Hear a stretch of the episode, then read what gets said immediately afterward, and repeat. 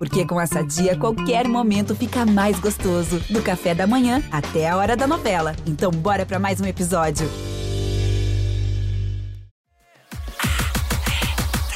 Ela joga bunda, ela é quem comanda. Tem carta na manga dos passinhos, ela manja. Chega de mironga. Ela, gente, é pioneira da música drag aqui no Brasil. Desde 2012, quando lançou o primeiro trabalho independente, viu essa cena crescer e se consolidar aqui no pop do país, ao lado de nomes como Pablo Vittar e Glória Groove. E nessa época, a agenda dela bomba. Aretusa Love é especialista em emplacar hits no carnaval e vai contar aqui pra gente algumas histórias dela na folia.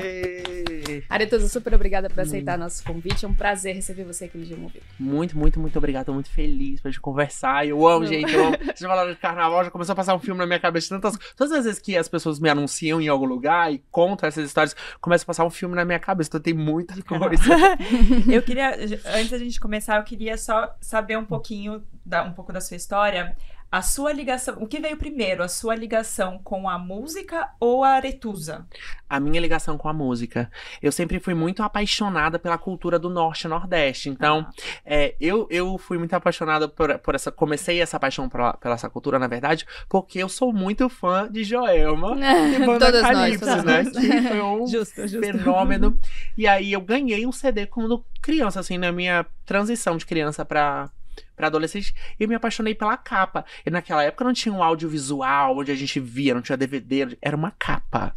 Assim, eu me apaixonei pela musicalidade, pela capa, e aí comecei a sonhar com, com Pará e, com- e, e me apaixonar pelo Pará, pela cultura e tal.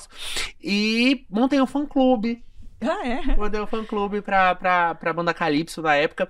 E é, nós mudamos pro Tocantins. Minha família mudou pro Tocantins e a gente começou a ter muito mais contato com a, a musicalidade do norte, Uhum. né? Então vinham muitas bandas do Pará pra fazer show, assim, muitas bandas do ritmo calypso, porque o calypso, ele não é uma banda, é uma- um ritmo, um ritmo paraense, né? E aí. é, me apaixonei mais ainda pelo ritmo fiz amigos dessas bandas e decidi sair de casa aos 16 anos. Falei assim: vou sair de casa e vou embora pro Pará, porque na minha cabeça eu ia encontrar Joel mandando na rua, no supermercado, sabe? Daí eu mudei pra lá e lá eu tive mais contato com a cultura, né, e com a musicalidade. E eu precisava me manter lá. E foi quando eu comecei a trabalhar em algumas bandas, entender mais os ritmos, migrei pra Recife, também fui trabalhar em algumas bandas de forró e, e tal, e me apaixonei pela música, só que eu, eu trabalhava muito nos bastidores. Uhum. E eu não me imaginava cantando. Eu olhava aquelas cantoras com roupas brilhosas e, e me idealizava. Mas desde criança eu já me sentia artista, assim, sabe? Eu sentia Carla Pérez. sentia- Toda criança da década dos anos 90 sonhava A em ser... tabotinha da Carla É, Pérez. Sonhava ser a cantora da Cheblonde, sabe? Gente, a Cheblonde eu fui lá atrás. né? Então, assim, é, eu me, me realizava ali assistindo TV, Domingo Legal, aquela programação toda e vendo. E aí, quando eu fui eh, trabalhar com as bandas, eu também tinha essa- esse imaginário, assim, meu Deus, eu queria tanto estar ali na frente, mas eu não posso. Eu não, não posso, não é meu espaço, eu não posso ocupar isso e tal. E aí, quando eu me tornei drag, veio toda essa possibilidade de, de fazer o que eu gosto. Eu falei assim, não, agora eu posso testar isso e ver se isso vai dar certo. Então a música veio primeiro que a Aretusa na minha vida. Eu trabalhei como eh, trabalhei como staff, hold, bem no backstage mesmo da galera da música no, no norte, nordeste. E aí, como é que foram essas primeiras experiências ali? Você já estava de drag? Você já tinha se é, montado a Aretusa? Como é que foi, assim? É, eu, a, Aretusa surgiu numa brincadeira entre amigos, perdi uma aposta, a Paty fica pra uma boate montada, e ali eu fiquei, porque eu tava numa pindaíba danada, não tinha dinheiro pra nada, e aí eu comecei como hostess, né, a, é, entregava os panfletos, Uhum. flyers, né, pra, pra convidando a galera pras próximas festas, e o personagem começou a cair no gosto da galera. E aí eu falei, cara, eu gosto tanto de música, eu queria cantar, mas as pessoas falavam assim, não, você não pode cantar, você não tem voz pra isso, você não pode fazer. E aí eu percebi que eu podia fazer o que eu quisesse, na hora que eu quisesse. E aí fui pra Belém com alguns contatos que eu tinha daquela época da música e gravei um CD de Tecnobrega. Uhum. Tipo assim, bem no fundo de um quintal, microfone na- de fio na mão, enrolado num pano. Gravei um- um- uma música pra zoar, pra brincar. E, aí, eu- e, e na época não existia plataformas digitais. Então eu gravava os CDzinhos, reproduzia os CDzinhos e ia ia pras boates implorar pros DJs tocarem. Lembro que eu pegava a caneta e escrevia no CD assim, Aretusa Love volume 1. que bonitinho. E aí ficava assim, eu acho que com tanto eu encher o saco que os meus amigos DJs da boate tocavam pra zoar. Uhum. E aí a galera pedia na zoação, e aí a música saiu de Brasília, começou a tocar em Goiânia, que era do lado. Aí começou a tocar em outro lugar. E as pessoas começaram a zoar, porque era uma música engraçada, mas começou a tocar ali. E aí eu falei assim: ah, vou gravar mais umas. Aí gravei um EP. Toda de Tecnobrega, fazia as cópias e ia vender nas boates, porque as pessoas falavam assim: é, não, não existia plataforma di- digital e as pessoas não acreditavam que drag podia cantar. E aí as pessoas jogavam um CD no chão.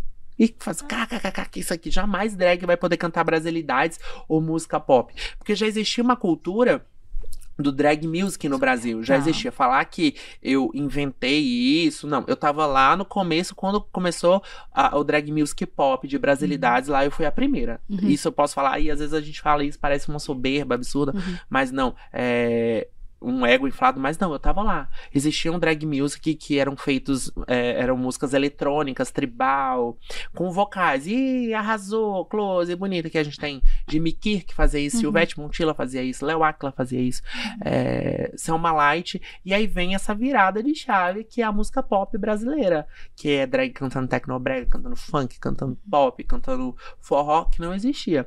E naquela época as pessoas acharam uma maluquice absurda. Eu li que o teu nome artístico tem a ver com futebol. É Tem isso? a ver com Conta futebol. essa história.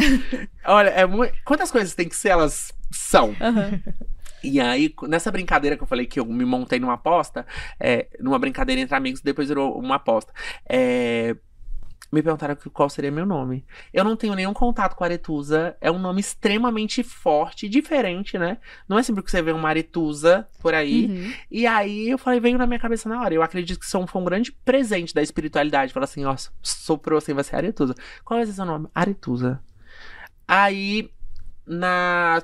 Tava passando um programa de esporte. Eu acho que era Globo Esporte. É, e aí tava passando Wagner Love. E aí eu tudo. falei Love. E eu acho Wagner Love bonito. Tem aí uma eu- sonoridade, é, né? Love. Wagner E aí eu falei assim: ah, vou colocar com I, porque o brasileiro adora trocar Uhum. letras, enfeitar, sabe? O brasileiro sempre coloca o nome Stephanie Caroline com três PH, Y e tal. Eu falei, vai ser com Love com I, aí ficou Aretusa Love. Mas aí depois eu entendi que era um contexto de amor e tem muitas questões aí. E como é que foi é, criar a Aretusa? Como é que foi esse processo? Saber, por exemplo, como, como vai ser a identidade dela? Tinha algum É, conceito? Existia um conceito. E assim, era tão despretensioso o rolê de ser drag. Tipo assim, Uhum. hoje em dia a gente vai montar uma drag e a gente entra nesses sites de compra internacional, você compra uma O lace, pacote o pacote, Sim. sim. drag, o pack da drag vem aqui. pá. Naquela época não existia, tipo, era tudo muito mais escasso. Então, Uhum. era pra se divertir mesmo, sabe? Então, Aretusa surgiu naquela linguagem bem caricata que a gente tinha e ainda tem, né? Mas existiam aquelas drags bem caricatas que faziam humor e essa era a minha pegada. Então, eu pintava o dente, era uma peruca de- essas perucas de loja de festa toda esgarçada, Uhum. é, tipo a sobrancelha aqui, era, era algo muito caricato, sabe? Uhum. E com o tempo eu fui lapidando e encontrando a minha identidade. Então a Aretusa já passou por várias fases. Uhum. E eu também acho que essa metamorfose ela é constante, ela é progressiva. E até chegar aqui. Mas foi. Eu, eu, eu nasci numa cidade que se chama Cristalina. Uhum. E é uma cidade centro mundial dos cristais. Então eu acho que como um cristal eu vou me lapidando cada Ah, dia mais. legal. Até chegar na forma que eu quero. E eu posso me reinventar todos os dias. Uhum. Eu acho que a drag tem essa possibilidade de se reinventar todos os dias. Você já falou um pouquinho de, algum, de alguns pontos agora, mas qual que foi a principal dificuldade, assim, que você enfrentou nesse início? Ah, eu acho que as pessoas acreditarem que aquilo era possível, né? É, tá tudo bem não acreditar, é algo tão novo, algo tão diferente e, e que a gente vem de uma cultura tão preconceituosa. Uhum. É, em todos os meios existem o preconceito, né? Essa resistência do novo. Então, o acreditar das pessoas era algo que que era uma grande barreira pra mim ainda é, né?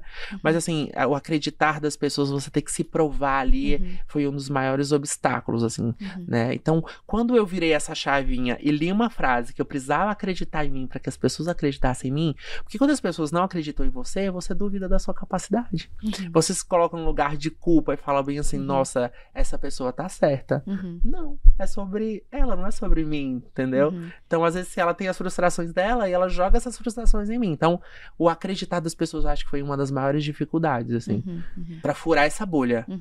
É, o- a Aretusa, come- você começou a Aretusa lá em Brasília. lá em Brasília. Aí você veio para São Paulo, como é que foi essa, essa mudança e, é, e aí como é, como é que era esse cenário daqui? É, ó, eu- acon- aconteceram muitas coisas até eu vir pra cá. Ah, Comecei com a música, sendo Uhum. apresentada. Comecei, comecei a minha apresentadora, ver esse rolê da música. E paralelo a isso, porque era muito difícil viver só de música. Eu continuei fazendo esse rolê das boates, fazer show de humor nas Uhum. boates e tal. E eu montei um projeto com alguns amigos meus na época. Acho que foi 2000, não lembro muito, mas 2014, 2015, que foi um dos primeiros Instagrams de humor e diversidade que Uhum. tinham na internet, que era o Exatamente. Onde era uma vitrine de memes, onde a gente achou muita galera legal e também de militância. E esse Instagram viralizou porque alguns famosos começaram a Uhum. postar. Então, aí começa a história da Aretusa também. ah. É tipo, as pessoas começaram a me conhecer primeiro pelo Instagram. Então a gente viralizou muito, numa época que também era muito difícil Uhum. o, o Instagram. E aí a gente começou a cair no gosto dos famosos. Então todos os famosos Uhum. postavam muito a gente. Então as pessoas começaram aquele borburinho. Então foi feito. Mas tudo estava sendo preparado, porque foi feita essa cama com exatamente. Aí quando findou esse rolê do exatamente, já tava bem no finalzinho, eu falei assim: vou sair de Brasília e vou pra São Paulo. Uhum. Aí muitas pessoas falam assim: você vai ser engolido por São Paulo, porque tem aquela lenda: ou você mastiga São Paulo, São Paulo te mastiga e engole. Falei, pois eu vou mastigar São Paulo. Cheguei aqui, fui trabalhar em loja paralelo a, a, a drag, fui ser vendedor de loja do de César. O de César me deu uma oportunidade. Fui lá, vendia maquiagem com ele no final de semana. Eu viajava com exatamente, fazer show na Blue Space de humor, fazer, tipo, eu me virava pra manter aqui em São Paulo. E aí chegou uma hora que eu fui, falei, eu preciso focar no que eu quero. Uhum. Foi quando eu fui pra Globo e fui pra Amor e Sexo. Aí Uhum. foi esse grande Legal. encontro com a Glória, com a Pablo. E aí o rolê da música começou realmente, de fato, a acontecer. Você ficou meio deslumbrado, assim, de estar pela primeira vez na TV? Como é que, o que, que você sentiu? Você sentiu, tipo, cheguei lá? Olha, mas a primeira vez na TV foi muito legal, que tem muito a ver com a música. Uhum. Porque lá em 2013, eu dei uma. Olha como a, a Globo, o Jornal Globo, tudo Globo, Globo faz parte da minha vida. Eu dei uma entrevista pro Jornal Globo, acho que em 2013 ou 2014, não lembro a data. Mas era pra falar sobre hum, música. Na época, GLS. eu sou da época do GLS, gente. Hoje é a, B, C, D, L, G, P, é tipo, é medicina alternativa de A, Z, eu falo. É, graças a Deus, né, que nós temos muitas siglas pra nos representar.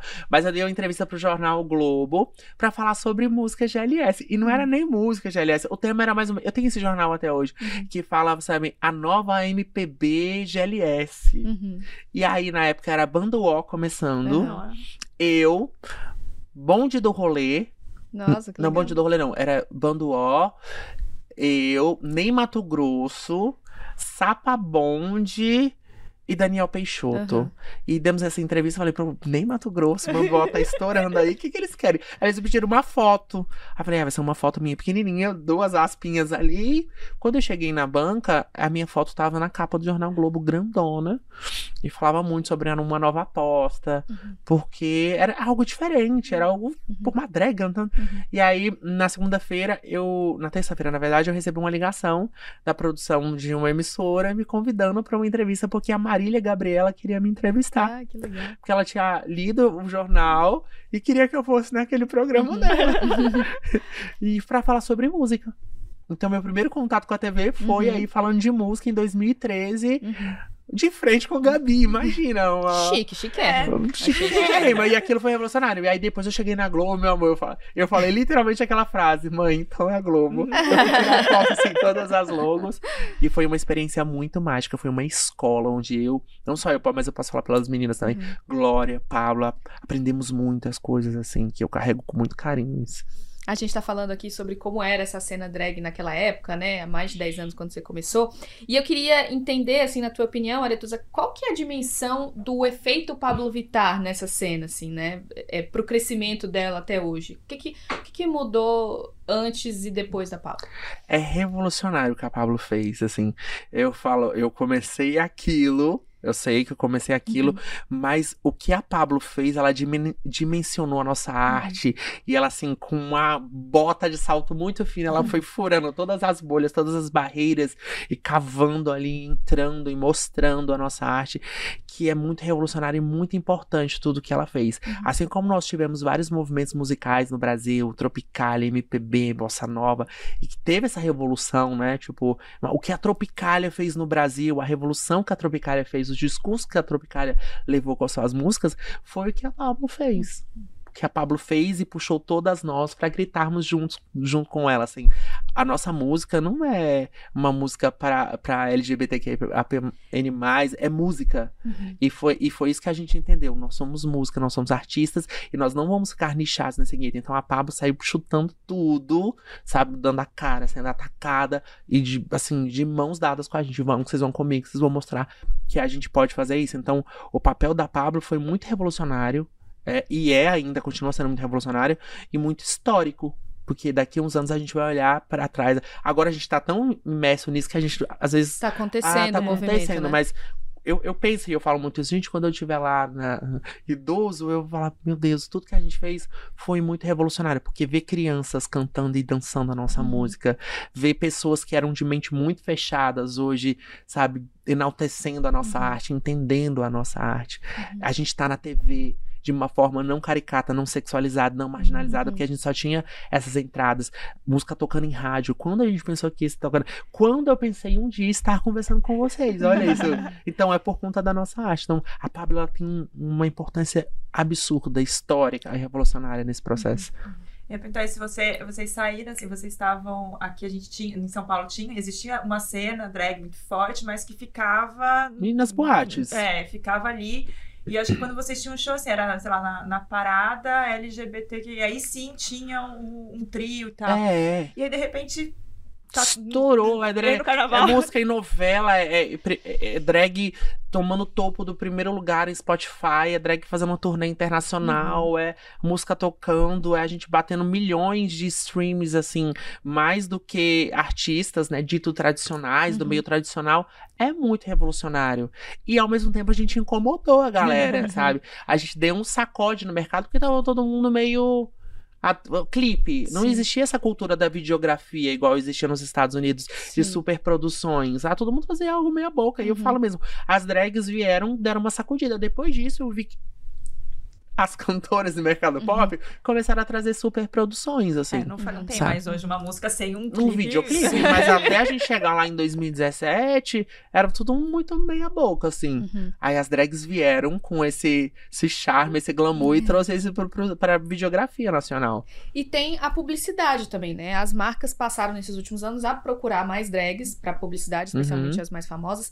Até que ponto, Aretusa, você acha que essa busca, esse interesse comercial representa uma diversidade genuína ou é para vender produto? Olha, eu acho que tem os dois lados. Eu acho que tem o Pink Money, assim, que, né? Preciso colocar algum, algum- não só drags, mas pessoas da diversidade aqui por uma Uhum. cota pra falar assim, ei, a Uhum. minha empresa levanta uma bandeira que.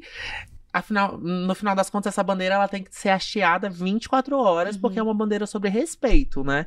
Ah, então, mas existem marcas que vão pro caminho, tipo assim, vem cá, vamos fazer um oba-oba em determinados momentos do ano, como o mês de junho, o Pride.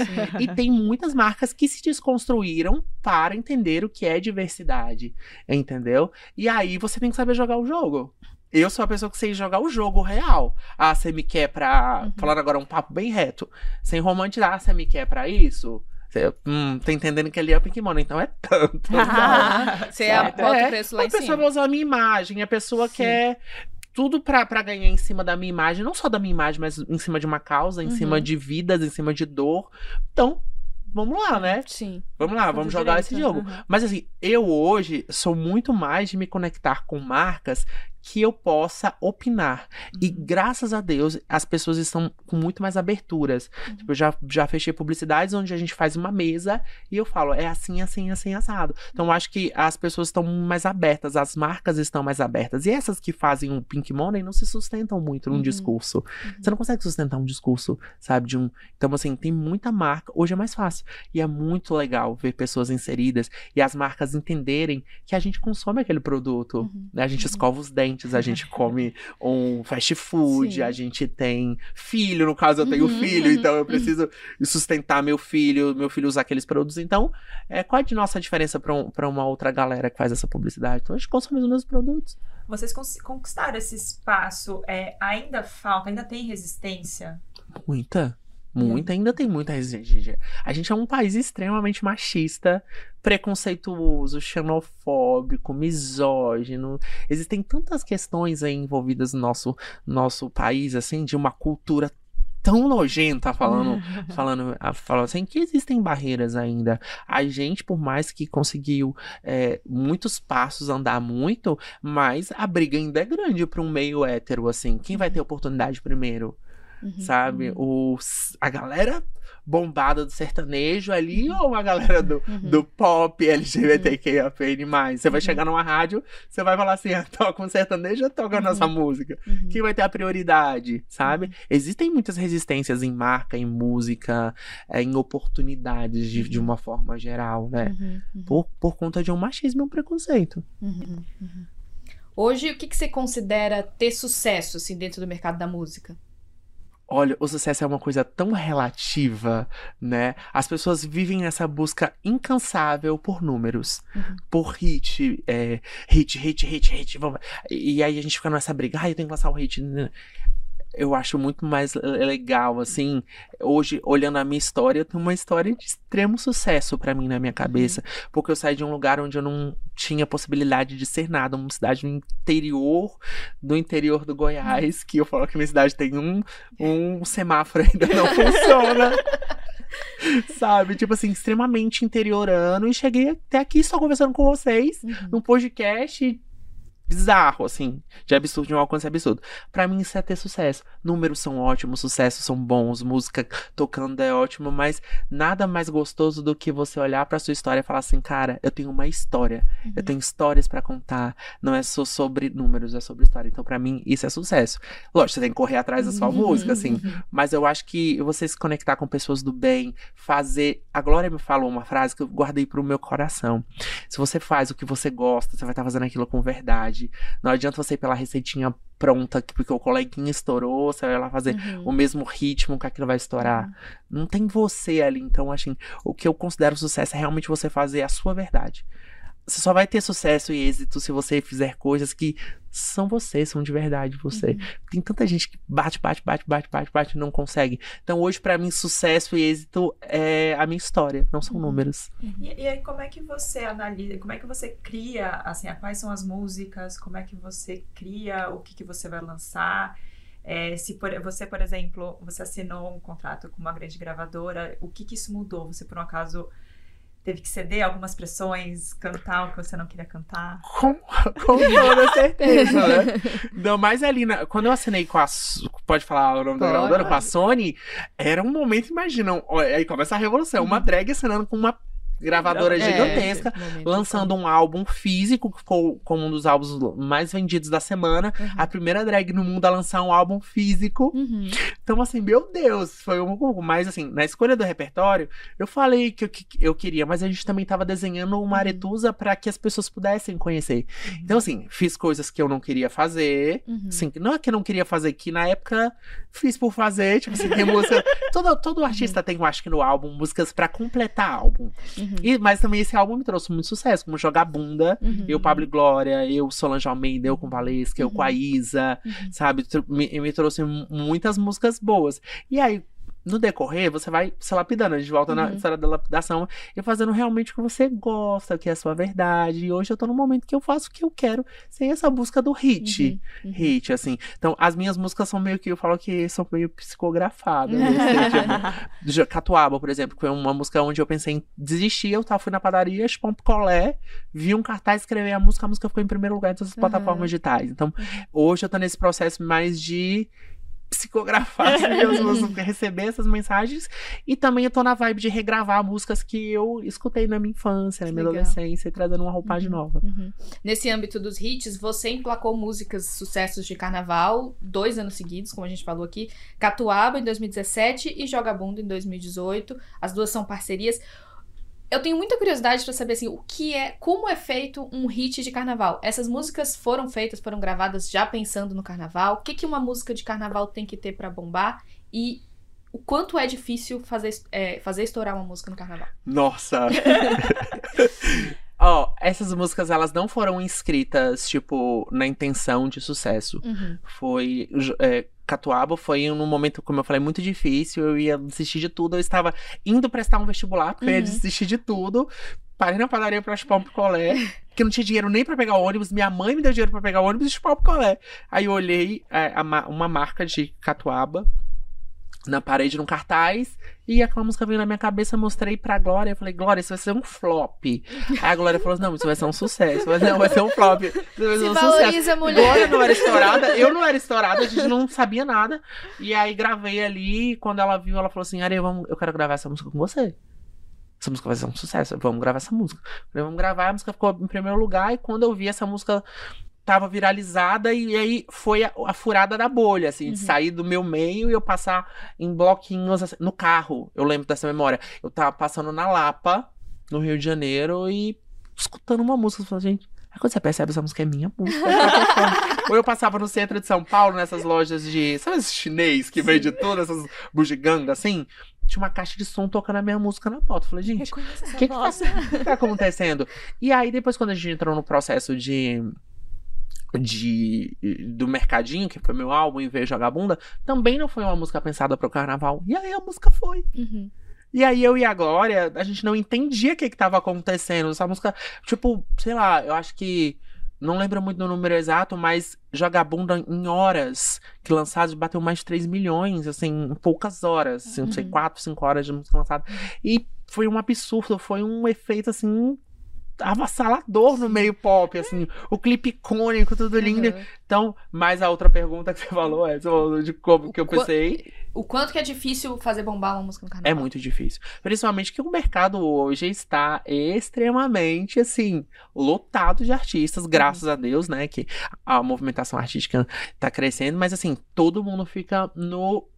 O lance do hit, hit, hit, Uhum. na guerra do hit. Vira uma corrida, É, né? vira Todo uma corrida. quer- Já começa dezembro ou novembro, as pessoas já estão projetando carnaval. Uhum. A gente precisa lançar, a gente precisa bombar o carnaval. E bombar. E não é sobre isso. Uhum. É porque você entra nessa, nessa maluquice Uhum. de eu preciso bombar, preciso bombar, e que você fica cego naquilo ali, tipo, Uhum. olha só reto, reto, reto, e você não consegue olhar pro lado das coisas que estão acontecendo, você acaba perdendo a oportunidade de engajar aquela Uhum. música de outra Uhum. forma. Então, assim, é o que eu volto a falar, você tem que fazer a verdade. Mas uma música pra ser hit carnaval, acho que tem que ser dançante, tem que ser chiclete, Uhum. é refrão, e música curta. Uhum. Tem que ser música curta, sabe? Aquela música que causa o frisson, que a pessoa fala assim, me solta, aquele meme, me solta que eu quero dançar. é isso, assim, eu acho que essa é a, a grande receita, assim, pra um hit de carnaval. Por muitos anos o carnaval, você falou até de falar de a sua verdade, por muitos anos o carnaval ficava muito ligado ao axé. E hoje a gente vê que são outros estilos é, dentro do carnaval. Você acha que perdeu um pouco a essência? Como é que, que- como é que você enxerga esse tanto de estilo que acaba tendo na, na folia? Ah, eu acho que não, não perdeu a sua essência, porque eu acho que carnaval é festa, carnaval é alegria. É, hoje a gente tem hum, todos os estilos dentro do carnaval. A gente tem até bloco de trap, a bloco de axé. E, esse- e isso é muito legal, porque música é música, música é- toca você de, um- de, de uma forma diferente. O axé pode te tocar, assim como o forró pode me Sim. tocar. Sei lá, uma música que você gosta, um ritmo que você gosta. Eu gosto de axé. O axé, o funk. Então, é muito legal porque é uma festa da alegria, uma festa da diversão e, e para todo mundo. Existe uma diversidade dentro do carnaval. Eu tava vindo pra cá e eu achei muito legal, porque eu amo a Carol Conká, a Maceta, minha parceira assim. A gente sempre ferve quando a gente tá junto. E eu vi ontem ela cantando um bloco dela, cara. Sabe? Tipo assim, é muito legal ver essa diversidade no carnaval. O Brasil é muito plural musicalmente, uhum. culturalmente. Antigamente a gente tinha polos carnaval, Rio, Salvador Uhum. é, e Recife. E aí são estilos totalmente diferentes. E agora é um, um convidando o outro que mistura o É. ritmo com o outro. E é muito legal. E é muito legal. isso. Eu falei do axé porque eu sou de Salvador e a gente vê esse, esse- em algumas pessoas ainda esse discurso, né? Ah, carnaval perdendo a essência e tal. Mas mesmo lá, os blocos de axé, os cantores de axé convidam Uhum. gente do rock, gente do trap, gente do sertanejo. E, e todo mundo curte, se diverte. Carnaval é isso, né? Carnaval é isso. E você falando de Salvador, eu amo Salvador. Inclusive, estou morrendo de saudade de Salvador. e eu fui por dois anos consecutivos puxando o bloco da Pablo com a Pablo em Salvador. Imagina drags cantando no Carnaval Uhum. É, de Salvador. Muito E muito, foi muito legal. Uma energia e uma experiência que eu jamais vou esquecer na minha vida. Qual que é a sua história com carnaval, assim? Você lembra o primeiro carnaval que você curtiu? Você gosta de carnaval ou você prefere um rolê mais tranquilo? Ai, eu amo carnaval, gente. Eu amo muito carnaval. A minha primeira experiência curtindo carnaval, acho que era criança, assim, tipo, numa cidade do interior. E umas bandas aleatórias que eu nem lembro. Essas bandas que a prefeitura coloca na cidade. mas carnaval de interior é uma delícia. É, e também. tinha umas cascatas de espuma. e assim, eu era criança, eu acho que eu tinha uns 12 anos, mas eu me sentia, tipo, um adulto, tomando refrigerante, curtindo carnaval. Assim, eu amo carnaval, é uma época que eu espero que traz uma energia, um combustível pra me seguir no, no começo do ano. Porque a gente vem daquela, assim, ressaca de final de ano ali, aí vem o carnaval pra. E aí eu trabalho muito, eu canto, eu faço show. Então eu, go- eu gosto muito, muito, muito do carnaval. Assim. Carnaval representa muitas coisas na minha vida. E, e como é que tá? Você falou do, é, do muitos shows. Como é que você vai fazer agora de, de agenda de, de carnaval? Ai, olha que chique, a gente vai estar em camarote, fazer publicidade, saindo desse nicho que a gente vive. Então, a gente fez show já aqui em São Paulo semana, pra começar o pré-carnaval. Agora, sexta-feira, eu vou pra, pra, pra Sapucaí, pra camarote, pra fazer publicidade. Volto, vou, ou como a gente também fala dos polos de carnaval, Uhum. né? Então, vou pra, pra Santa Catarina, meu carnaval vai ser basicamente Santa Catarina. Volto pra São Paulo, que vou pro Rio e até o Desfile das Campeãs eu tô trabalhando, graças a Deus. Essa é uma loucura. Não vai dar tempo de curtir alguma coisa? Aí eu sempre, gente, eu sempre. No- na sexta-feira agora eu fiz show. E aí eu falei, gente, eu preciso aproveitar o carnaval. Meu show acabou às 5 da manhã. 8 da manhã eu já tava montada de novo, porque eu queria curtir o carnaval montada.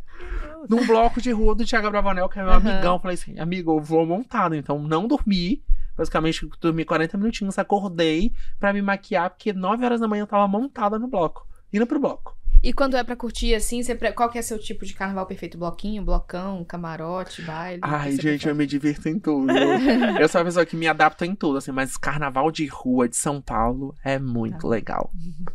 Eu gosto desse rolê. Você tem alguma história de perrengue assim de carnaval? Já, tenho vários. É, quando a gente lançou Joga Bunda, eu não tinha noção que a música tinha viralizado. E eu fui, quem me acompanha nas redes sociais, no meio me conhece desmontado. Então eu fui. E Achando quando eu fui, tá- eu não tava entendendo o que estava acontecendo. E aí as pessoas começavam a me dar bebida.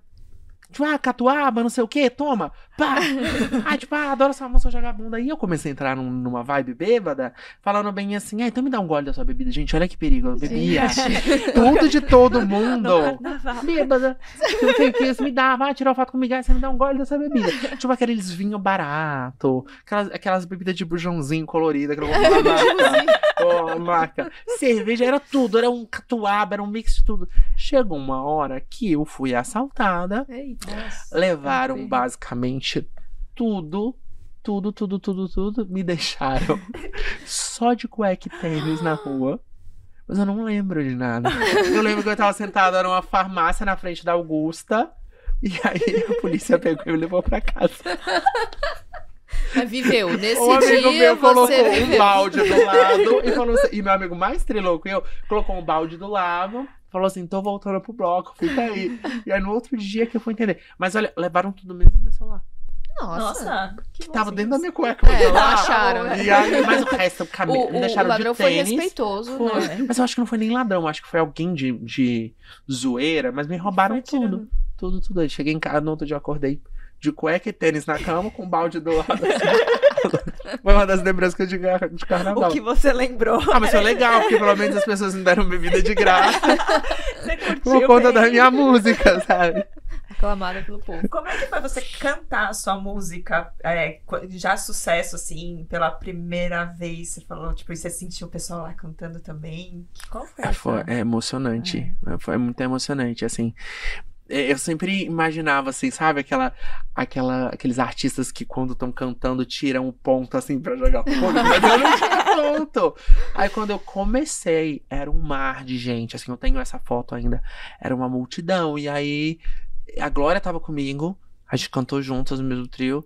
E eu não tava entendendo. E ela também não tava entendendo o que, que tava acontecendo. Sabe? Que eu acho que Jogar Bunda foi um, um, um dos grandes sucessos da Glória. Um dos grandes primeiros Uhum. sucessos da Glória, assim, também. E a gente olhava. A gente não tava entendendo, porque até então nós éramos duas gays. Andando na Álvaro de Carvalho, juntando moeda pra comprar catuaba no mercado da esquina. E do nada a gente tava cantando e as pessoas querendo tocar a gente como se a gente fosse uma divindade, assim, tipo, meu Deus. E não era só sobre a música, as pessoas queriam tirar foto. Eu acho que as pessoas queriam ser aquilo, sabe? As pessoas é, entendiam que eram possível os seus sonhos, Uhum. assim, sabe? Duas gays ali vestidas de mulher por uma arte é, que elas conquistaram o espaço. E assim, era uma coisa muito maluca. E a gente sem entender quando as pessoas queriam tirar foto com a gente. Ou a gente entrava num lugar, as pessoas seguiam a gente. A gente saía correndo na Paulista. Teve um, um dia que eu e a Pablo, a gente tava sentada num bar na Roosevelt.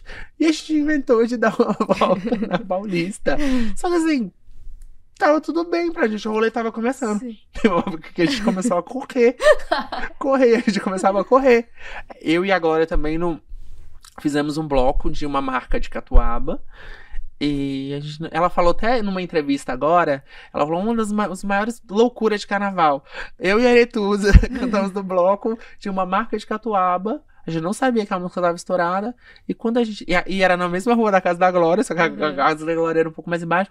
E a gente não entendeu que a gente tava nesse rolê todo. Quando a gente desceu, as pessoas viraram uma muvuca e a gente saiu correndo. Bêbada. Bebida, bêbada, bêbada, bêbada. Quando chegou na porta, e as pessoas correndo atrás da gente. Um monte de as gays correndo atrás da gente. Quando a gente chegou na porta, assim, na casa dela e as gays correndo atrás da gente, a gente lembrou que a gente não tinha a chave da casa. Eita. Aí a gente disse, calma, calma, calma, calma. Aí virou uma muvuca na porta da casa dela e a gente ficou ali, assim. E aí a gente entendeu. Meu Deus. Você sentiu que foi aí que você sentiu que você aconteceu ou teve um outro mo- um momento muito Eu acho que? Catuaba foi o momento que Catuaba, a gente tava sentindo que o rolê tava acontecendo, mas Vagabunda eu acho que foi, foi porque da noite pro dia eu tava fazendo show na Europa, Uhum. sabe? Tipo assim, minha música tava tocando na rádio em Portugal. Assim, vamos pra Europa, fui pra Grécia, porque minha música tava tocando na Grécia. Então vamos fazer show na Grécia. Falei, meu Deus, aconteceu real. Falar um pouquinho de Acelerou, que é, que tá, é uma das tuas apostas pro carnaval Uhum. desse ano, que é uma regravação da banda Calypso. Queria entender essa história, por que, que você decidiu regravar o Calypso? Bom, como eu falei pra vocês, eu sou muito fã de Joelma, sempre fui, desde os meus 12 anos de idade, sempre fui. E é uma forma de homenagear tudo que o Pará representa pra mim, uma forma de agradecer tudo que o Pará somou na minha vida e soma. Eu vivi no Pará, eu morei no Pará, eu não tô pegando carona num sucesso. Eu digo que eu não sou nortista de nascer, ou nortista e também nordestino, que eu morei também no Nordeste, de nascer na região, mas o que eu cresci, o que eu vivi, eu me sinto muito um nortista um nordestino de coração. Então, todo esse álbum, ele vem pra homenagear e agradecer essas regiões maravilhosas. E aí, quando eu escolhi Acelerou, porque eu queria conversar com a Joel, eu vou homenagear a Joel, vou realizar um, um sonho de muitos LGBTQ e várias letrinhas aí, é, de se vestir de Joelma, porque a Joelma tem esse poder da, do, do do exótico, do gostoso, do brilho, da bota, do cabelo, É, o visual, todo, né? todo quem queria se realizar é. ali, da dança, sabe? Da- de- então, é, eu comecei pra homenagear e eu quis trazer isso bem em raiz mesmo, produzindo com a galera do Pará, as pessoas que fizeram a- as roupas, sabe? Tem uma parte foi do Pará, bailarino que também trabalha com a Joelma. Toda a gente fez essa e tudo muito com a benção da Joelma. A gente teve essa benção da Joelma e da equipe dela. Então foi uma forma de eh, homenagear. E quando eu recebi a oportunidade de gravar essa música, eu recebi a oportunidade de regravar 40 e poucas músicas. Tinha um catálogo da Joelma de 40 e tantas músicas. Mas acelerou. Eu lembro do dia que eu fui comprar, que eu juntei o dinheiro pra comprar esse CD. Uhum. E aí falei, e acelerou, vai ser acelerou. E ela veio no momento que o Tecnomelody, o, Tecno, o Tecnobrega tá bombando. é, estão bombando com a, com a Manu Batidão, Viviane Batidão, a própria Joelma também. Essa decisão teve a ver também com essa questão de mercado, assim, ah, esse, esse ritmo tá numa crescente e vamos embarcar nele? Olha que não. Coincidiu da- das coisas estarem acontecendo no mesmo tempo. Assim, era a gente ia lançar esse álbum, começar esse álbum, e aí tudo começou. Essa energia se juntar pra acontecer. E é muito legal, porque esse ano a gente começa um ano com os olhos muito voltados pra cultura do norte, Uhum. pra cultura. Sim. Porque a gente sempre tem os olhos voltados pra cultura do Nordeste, né? Uhum. Ah, tem grandes nomes que Uhum. acontecem, João Gomes e tal, Natanzinho, tudo acontecendo, mas agora voltou-se os olhos novamente para o norte. Então Uhum. nós temos aí é, alguns artistas despontando. Temos Gabi, que ganhou Uhum, Grammy, gente, uma, uma mulher negra nortista que faz um ritmo por muito tempo considerado periférico, ganhar um Uhum. Grammy. Uhum. Assim, sabe? Eu já acredito nisso há muito tempo e eu já venho incluindo isso na, na minha musicalidade há muito tempo. Então agora a gente tem aí uma galera despontando e eu sinto que esse ano, Joelma, depois de oito anos de voando pro Pará estourar, que todo mundo conhece como vou tomar um Sim. tacacá, mas é voando pro Pará. E aí, a mulher vira- vis- viraliza depois de tantos anos com uma história incrivelmente forte, que sempre acreditou e sempre. Ai, porque as pessoas, ah, Joelma é brega, Joelma. Mas ela, ela é uma mulher com uma identidade muito forte. É, Ela nunca se vendeu por outro caminho. Ela sempre Uhum. acreditou na musicalidade dela. Então, assim, tá tudo acontecendo de uma forma. Pablo com Batidão Tropical também, que sempre enaltece essa cultura porque. E as pessoas falam assim: ah, mas a sua musicalidade da Pablo é muito parecida. Sim, porque a gente viveu as mesmas Uhum. referências e a gente se entende, a gente sabe que a gente viveu essa referência. E tem uma menina aí que tá despontando que é a Zainara. Também, que é uma nova grande aposta do Pará. Então, esse ano eu acho que a cultura do Pará vem com tudo, a musicalidade, e quebrando essa barreira, né? Tipo, que música pop só é feita no Sudeste, no Sul, e não é.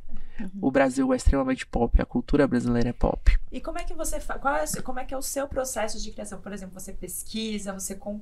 você, compõe, é, o que que te é, o que te inspira? Como é que você ah, não preciso agora parar para escrever uma música assim? Como é que funciona o seu processo? Eu, eu escuto essas, essa musicalidade, tanto do norte, nordeste, forró, tecnobrega, ritmo calypso, cúmbia, carimbó, diariamente. Está, tipo, na minha vida, desde que eu me apaixonei pela cultura, é como se fosse uma oração. Todos os dias eu escuto essas músicas. E aí, vão me dando gatilhos, assim, tipo, meu Deus, mas eu, eu posso escrever isso.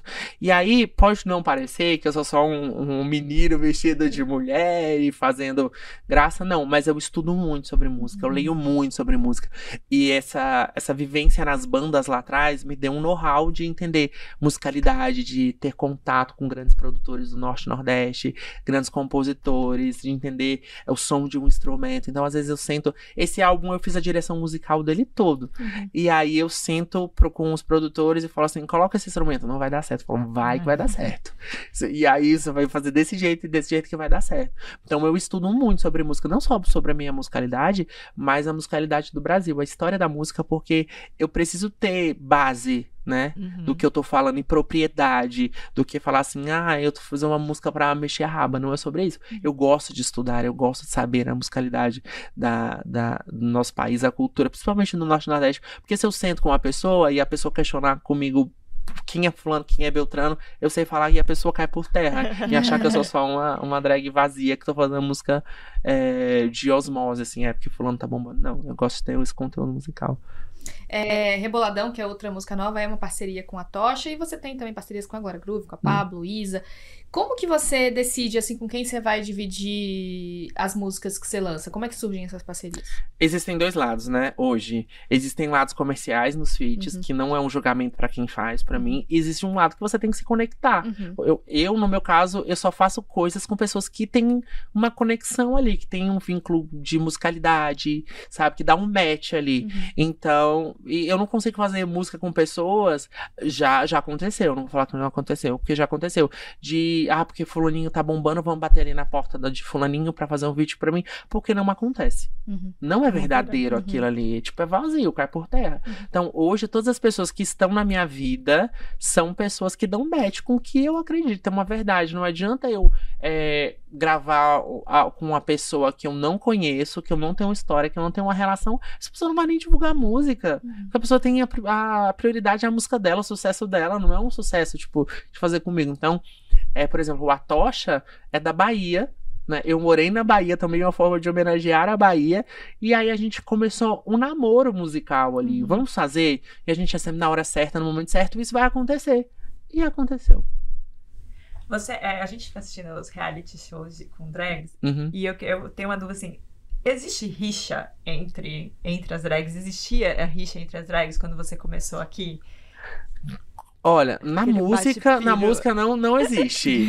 na música não existe, mas eu vim de um, de um de uma cultura bem antes dessa das meninas, Sim, por exemplo, bem as da Glória Pablo, essa vivência das drags assim, de boate.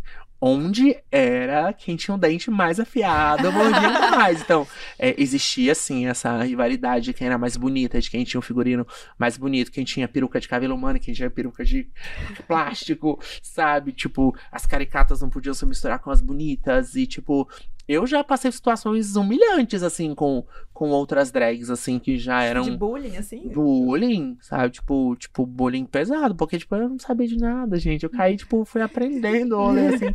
Mas tinha muitas. Tinha uns concursos de Miss, né? Que vocês já viram esses vídeos que uma Uhum. puxa a peruca da outra. Mas isso é real nos bastidores. Uma rasgava o vestido da outra, cortava o vestido da outra, Gente. quebrava o sal da outra, escondia a peruca da outra. Tinha Já aconteceu com vocês, já, rasgarem a sua roupa? Já escondeu. Assim, eu não tinha dinheiro pra nada. Juntei um dinheiro, assim, e comprei. Na verdade, eu nem juntei dinheiro, eu comprei parcelado no cartão de um amigo, que nem cartão de crédito tinha uma botinha. Guardei. Menina, quando eu fui calçar essa bota, que era 39, meu pé 41, meu pé gangrenando, assim. Cadê a bota? Ai, Não entendi. tinha, não tinha peruca. Eu, eu fiquei mu- muito conhecida a minha imagem, porque eu usava uma peruca de lado, assim. Uhum. Era um resto de um cabelo, de uma fibra que eu achei numa caixa. Um amigo meu me ajudou a montar na cabeça, porque não tinha peruca. Então, assim, a- as bichas eram bem ruins na época. Existia essa rivalidade, assim. No nosso meio da música, não existia essa rivalidade. Assim, lógico que tem umas que a gente é mais próxima, tem outras que a gente não é mais próxima, tem uma que faz uma carinha ali, um, um bico ali, mas a gente entende que se a gente se unir, é- um arco-íris ele é feito de cores juntos, não separados. Eu acho que se a gente não tivesse essa união, principalmente eu, Glória, Lia, Pablo, acho que muitas coisas não teriam acontecido. A gente entender que cada uma tem seu papel ali, e são, são coisas diferentes que o quebra-cabeça se completa. Uhum. Mas existe, sim, rivalidade no meio. Principalmente quem há umas que se acham mais bonitas que as outras, com uma peruca melhor, mas não caiu nessa mais não. É, eu queria comentar até perguntar até desse comecinho, né? Você falou da sua, ah, sua peruca era assim, então como é que era, como é que foi esse primeiro momento seu montando a, a aretusa? Como é que A, a primeira montação foi com roupas de, da mãe de uma amiga. e sempre aquela coisa exagerada por essa visão da drag ser algo exagerado, por ser uma alegoria. Então, e o personagem era caricato, era engraçado. é verdade de referência? Você tinha referência? Não tinha referência nenhuma, gente. Eu não tinha referência, tinha referência da mulher. sabe? A minha referência era aquela mulher brasileira, barraqueira, sabe? Aquela mulher que usa tudo, uma calça. Eu lembro que eu usava muita calça legging, aquelas blusonas coloridas, floridas, um monte de pulseira, um monte de brinco, dente pintado, flor na cabeça. Era algo muito de humor, assim, sabe? Uhum. Muito exagerado. E ver hoje onde eu cheguei. E que eu tô usando um brinco da Yves.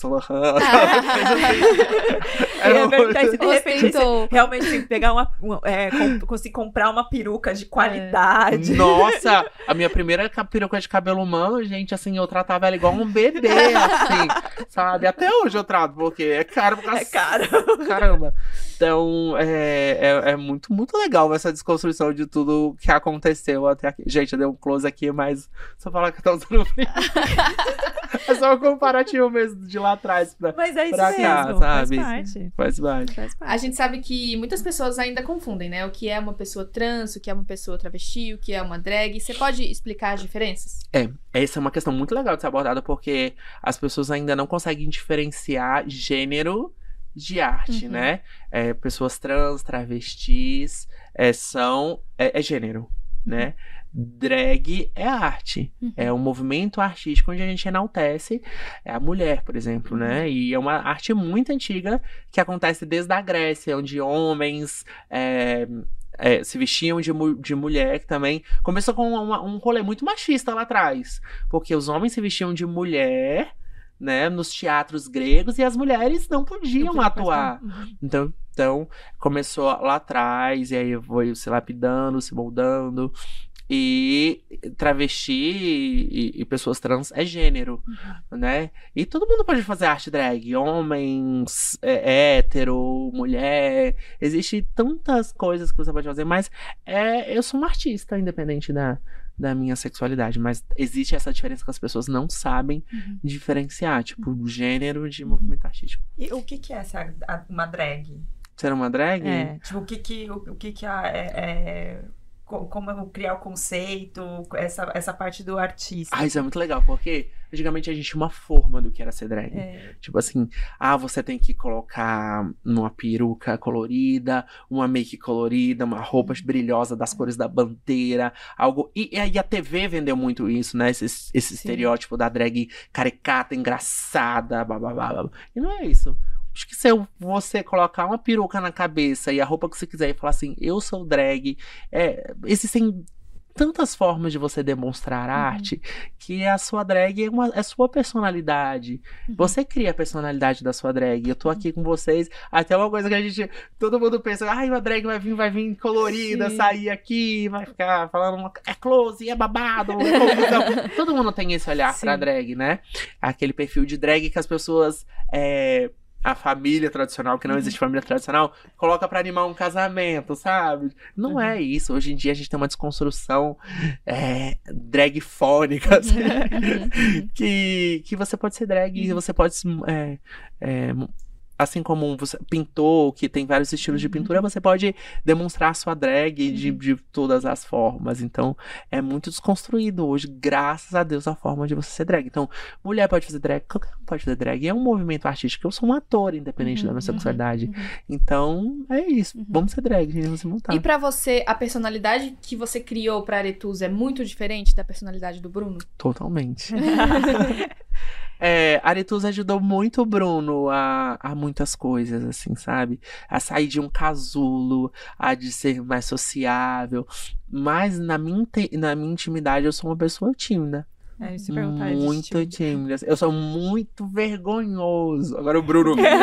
o espírito da Aretusa subiu, agora o Bruno vem falando. Mas assim, eu sou tímido, eu sou vergonhoso, eu tenho muita vergonha de tudo. E a Aretusa, não, tipo, eu posso fazer um show pra 80 mil pessoas que nada vai mudar. Eu entro no palco assim, sorrindo. Mas eu tenho medos, eu tenho inseguranças, como qualquer pessoa tem. E aí a Aretusa vem pra me ajudar nisso, assim, é, sendo a minha terapeuta, sendo. É, trabalhando muitas questões em mim. Muitas, muitas, muitas. Mas são personalidades totalmente diferentes, assim. Tem personalidades parecidas, porque pode parecer, né, que eu sou uma pessoa muito brava. então, eu sou uma pessoa muito brava, assim, muito justa. E Eu acho que tem uma característica que a gente é muito justiceiro, assim. assim, eu odeio, eu odeio injustiça com qualquer pessoa.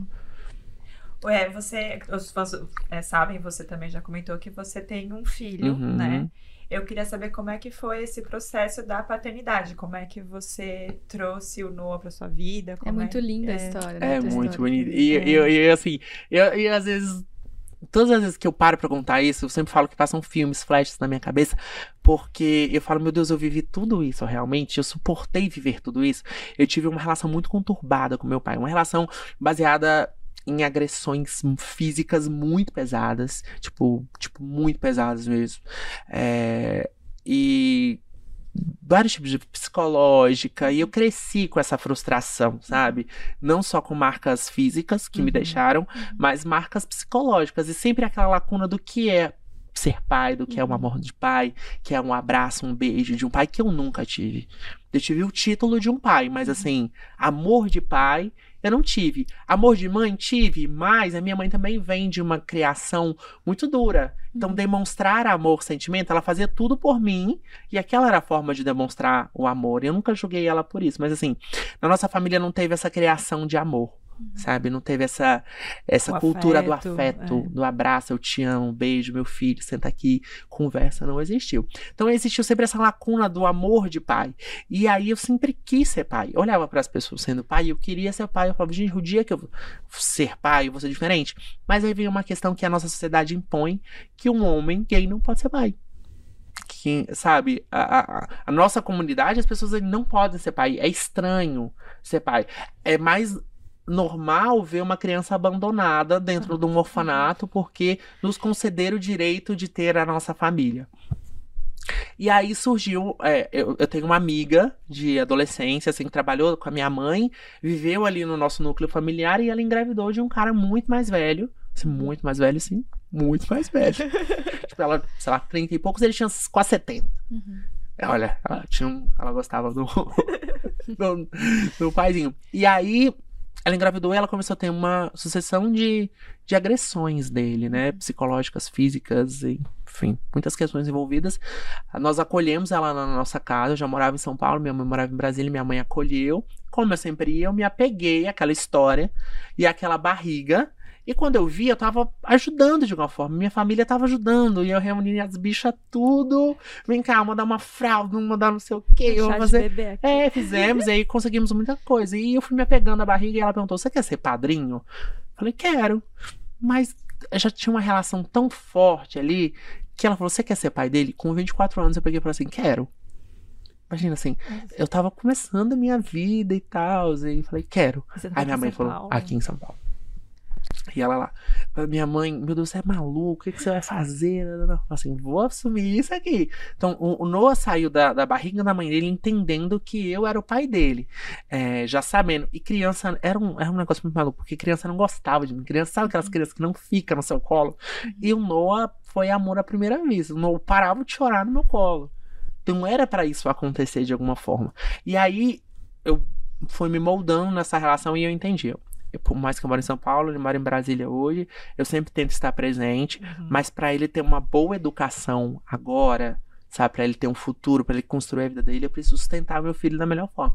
Então eu trabalho igual um doido assim pra não faltar nada pra ele, pra ele ter um histórico de vida totalmente diferente do que a vida ofereceu pra ele, sabe? Que ele ia ter. Então ele saiu de um lugar muito ruim. Hoje ele mora num lugar bom, ele estudou numa escola boa, ele tem todo mundo melhor, ele viaja. E principalmente, que eu acho que é o mais importante, ele tem amor. Ele tem amor de pai, onde foi negado pra ele. Também ele foi abandonado por um pai. Então, ele tem, tem tudo isso, a gente se ama muito. O Noah, ele tem nove anos hoje, então já tem nove anos. E aí ele entende. Ele é uma criança tão revolucionária, tão desconstruída que os coleguinhas questionam, mas seu pai e sua mãe não são casados? Não, meu pai é gay. Sabe? E tá tudo bem, isso é gay. Sabe? Então ele sabe o que o pai dele faz. Ele tenta explicar pras crianças o que o pai dele faz. Então, tipo assim, ah, no dia dos pais é o mais legal. Tipo, ai, qual a profissão dos pais na escola? Meu pai é bombeiro, meu pai é policial, meu pai é motorista. Seu pai não, meu pai é palhaço. Então, assim, foi a forma dele. dele... Meu pai é artista, igual a palhaço. Porque foi a forma dele falar pras pessoas o que o pai dele fazia. Palhaço é legal, sabe? Tipo, ele entende isso. Mas ele não tá nem aí, ele se monta, ele fica gravando o clipe, ele fica nos bastidores. Inclusive, em Acelerou, tem uma parte que tem uma assinatura minha que fala: Ah, Aretusa, é ele que gravou. que ele tava no estúdio, ele que gravou. Nossa, que Então é demais. muito legal, ele ama, ele fala, papai, você fez show hoje aonde? Sabe? Umas coisas assim, inclusive, ele tá com dengue agora, tá de cama, Ah. tá, tá um surto de dengue, ele pegou dengue, mas é a mudança. E aí eu entendi onde o amor existia. O Noah veio pra entender o amor de pai. Ai, o é que muito que era. é. história. É, você posta fotos com ele nas redes e tal. Como que você, você faz alguma coisa pra blindar ele de comentários maldosos? Que a gente sabe que sempre tem, né? Muitos comentários. Eu já escutei que usava meu filho pra pedofilia. Nossa. É muito pesado você escutar Ó. isso. Eu já tive de tirar o Noah da escola porque a diretora não aceitava que eu era gay. Uhum. Então, então, assim, não só comentários, mas o dia a dia é muito pesado, assim. E até comentários que às vezes que a gente precisa educar as pessoas pra isso, que parecem ser tão inocentes, mas vamos naturalizar que existem famílias da diversidade e sempre existiram. Não surgiu agora do nada as pessoas. Mas assim, ah, é seu sobrinho? Às vezes a pessoa não tá com essa intenção, mas é um preconceito Sim. tão me dói às vezes. Não, mas é seu filho adotivo? Mas como assim você é gay e teve filho? Esses comentários que às vezes parecem ser extremamente bestas e pequenos, são comentários que ferem muito a gente. Porque eu não tenho direito de uma família. Uhum. Ah, seu filho é seu filho adotivo? E qual é a diferença de filho pra filho? Eu pergunto pro, pro um hétero que tem um monte de criança, você é seu filho adotivo? Você tem que perguntar pra mim. Isso me ofende de alguma forma. Tudo bem, vamos educar as pessoas, a- as, as pessoas, assim, mas a gente enfrenta muitas coisas, assim.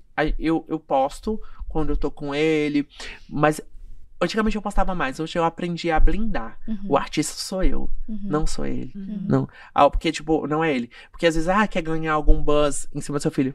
Que eu tenho vários amigos, famílias maravilhosas que eu amo, que mostram a sua rotina com seus filhos. Eu acho que se eu não morasse comigo, eu mostraria mais a minha rotina com eles, Uhum. sabe? E eu acho incrível porque esses amigos meus educam as pessoas mostrando a sua realidade com seus filhos. Eu, como não moro com o Noah, a gente não tem muito essa rotina de mostrar, mostra quando tá. Mas hoje eu prefiro eu, assim, é uma coisa minha. Minha, não tô falando Uhum. de ninguém. Claro. É uma coisa. Eu prefiro viver a minha vida, Uhum. sabe? A minha relação com ele. Assim, as pessoas perguntam e sentem falta dele. Tipo, todas as- eu, eu, eu tento separar muito a minha intimidade da minha, da minha vida profissional, da minha arte. Pra poder viver realmente, senão você surta. Tem essa obrigação de viver na internet, abrir sua vida, sua Uhum. intimidade, e as pessoas começam a ser donas da sua vida. Então, Uhum. hoje eu prefiro não expor o meu filho mais a tantas coisas, principalmente porque ele estuda, as, é, num colégio, eu evito, tipo, a fazer stories dele com uniforme de colégio, Uhum. sabe? Pra que ele também não passe, passe situações dentro da escolinha dele. Sim. Porque ele já passou preconceito dentro da escola, porque Uhum. pais de amiguinhos viram vídeos meu e dele, sabe? Uhum. E uma das coisas mais dolorosas foi ver uma festa junina onde tinha uma foto ele num canto e todos os amigos do outro canto. Ah. Poxa. Isso é ruim dolorido. Aí eu quebrei o pau na escola. eu quebro o pau. Aí veio a Eu sou pai barraqueiro. brava, Eu sou pai muito barraqueiro, muito barraqueiro. Eu sou aquele pai Ah, mas barraqueiro. também, né, de ver uma cena dessa. Dói, oh, dói. E tipo, por quê? Porque as pessoas são preconceituosas. Aí eu conversei com ele e falei, filho, olha o quanto você é diferente dessas Uhum. crianças. Sabe? Você tem uma educação que você não tá nem aí pra nada, essas crianças. E é, é- é- pior que não é culpa delas. É culpa Uhum, dos, é. da, infelizmente, da educação. Que os pais não. E aí você conversa com Hum. ele, explica. Muito. Ele não tá nem aí. Por exemplo, agora eu estou namorando. E eu Uhum. nunca tinha, com 34 anos, eu nunca havia namorado na vida. Mas eu estou super apaixonada. Ai, que lindo. E foi a primeira vez que eu levei o Noah pra conhecer Uhum. um namorado, né? Depois de algum tempo namorando. E eu tava mais nervosa do que o próprio Noah. E aí ele, quando foi conhecer, ele falou: Ai, papai, meu coração, meu, meu coração, papai, não sei o quê. E eles se amam de uma forma absurda que eu fiquei de lateral na, na- na coisa, assim, sabe? Tipo, é uma felicidade ele falar com meu namorado. A gente viajou juntos, a gente faz coisas juntos.